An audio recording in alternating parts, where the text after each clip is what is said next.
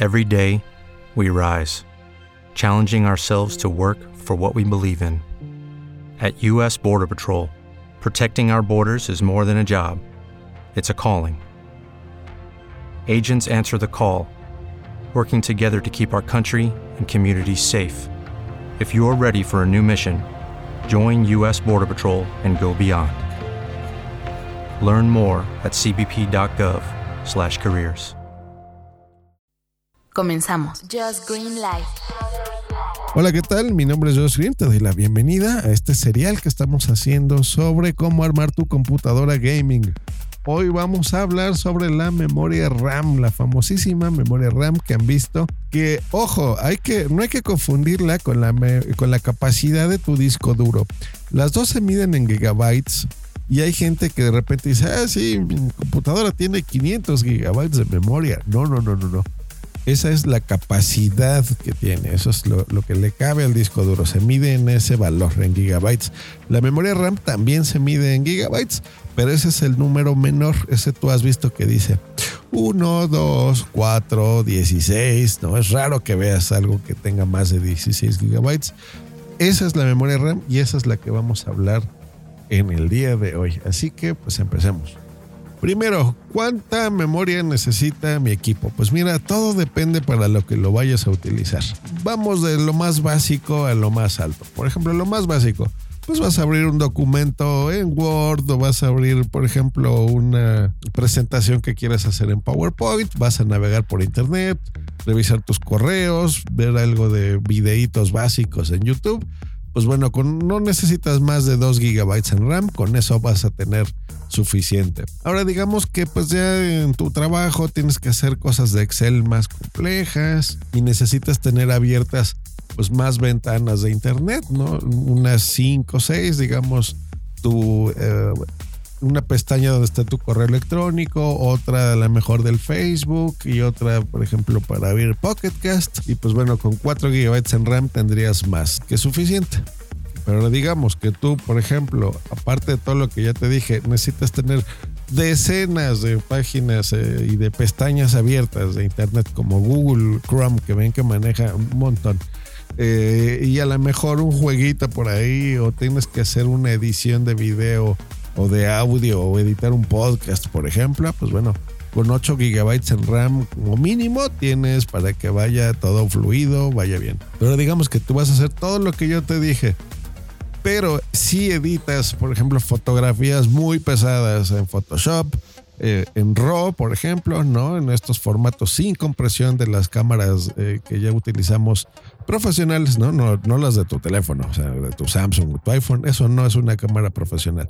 De una reflex, una DSLR, vas a editar video, a lo mejor lo necesitas hacer en, en Super Full HD, 4K, o lo tuyo son los juegos y tienes que poner los últimos AAA super buenísimos pues bueno, necesitas 16 gigas en RAM como mínimo. Todo lo que les estoy diciendo es como mínimo. Siempre es recomendable que tengas por lo menos el doble de lo que tú vas a necesitar. De hecho, eh, para que estés bien sobrado. Entonces, estamos hablando que podrías ir eh, en lugar de 2, pues 4, en lugar de 4, 8, en lugar de 8, 16 y en lugar de 16, 32. Esa es como que la regla para que siempre estés sobrado no en alguna actualización que llegues a tener de tu software. Eh, por ejemplo, los de Adobe, ¿no? Que cambian cada año, ¿no? El 2016, 2017, 2018. que siempre tengas, pues de aquí a unos 4 o 5 años que te dure este equipo, lo, tengas eh, óptimo y no tengas ningún problema. Ahora, esto es eh, lo que se mide, digamos, en capacidad de tu memoria RAM. Ahora hay otros dos elementos importantes que debes de tener en cuenta.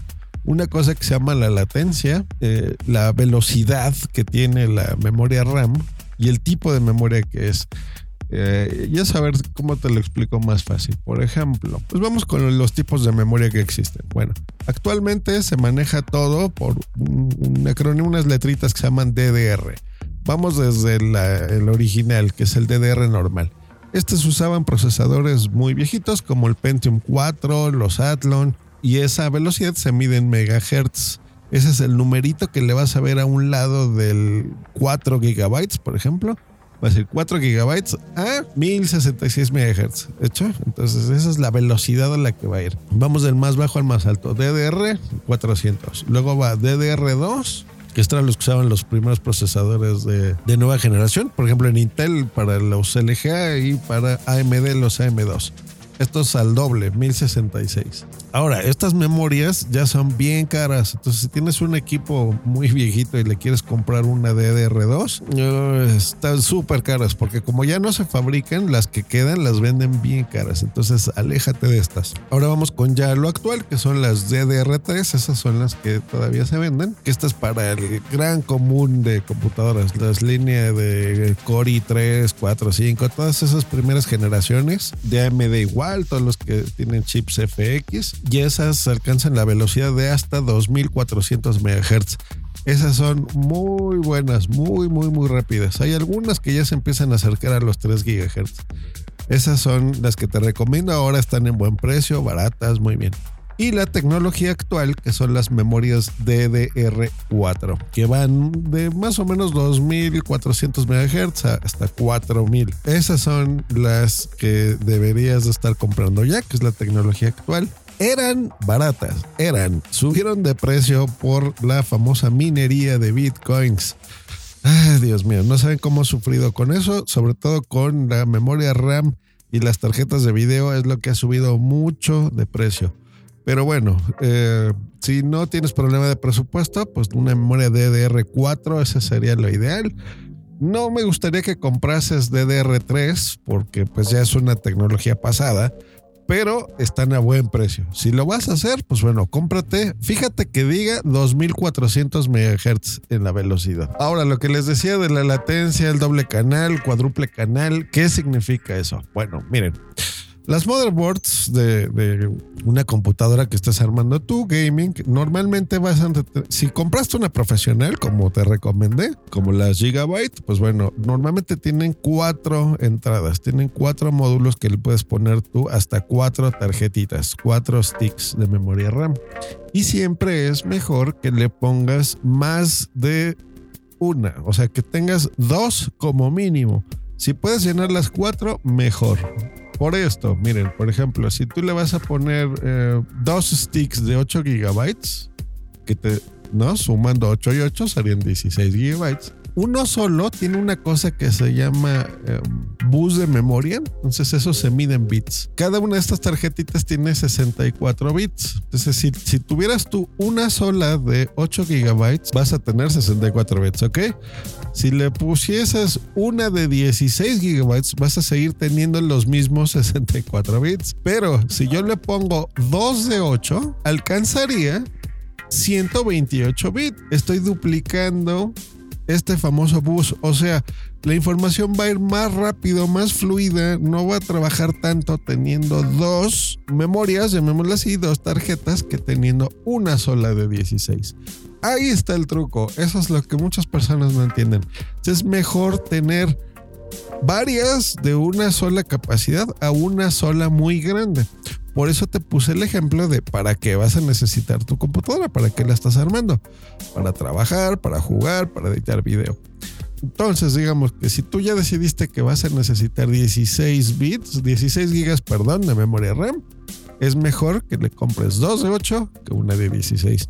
Viceversa, si igual necesitas tener, por ejemplo, 32 gigabytes, pues bueno, cómprale 4 de 8 si ya necesitas tú hasta 64, que ese es el tope actual de memoria en el 2018, pues bueno, cómprate 4 de 16 en lugar de una de 64. Esa es la regla y con eso vas a ir súper rápido. Luego tenemos otro problemilla con las memorias RAM, que es la tarjeta gráfica eh, que incluyen ya algunos procesadores.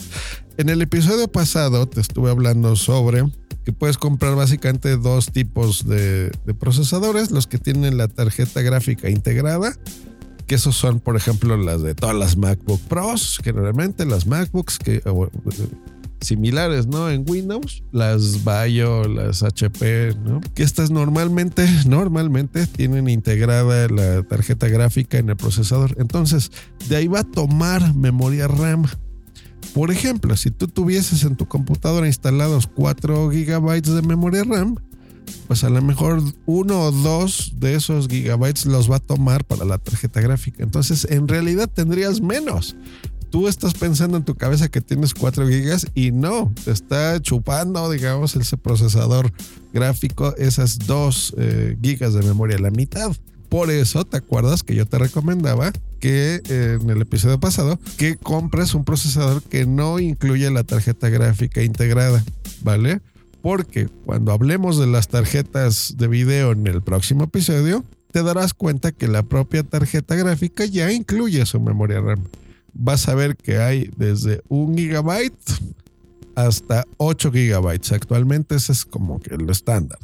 Entonces, la tarjeta gráfica va a llevar su propia memoria RAM y no va a tomar memoria RAM de tu computadora. Ah, espero que haya quedado claro porque eh, a veces hasta a mí, yo soy experto armando máquinas de hace años, ya se los dije en el primer episodio de este serial, pero aún así de repente se me va. Entonces, espero que lo haya podido explicar bien. Luego, sobre la velocidad y la latencia, miren, eh, como resumen, les voy a recomendar esto.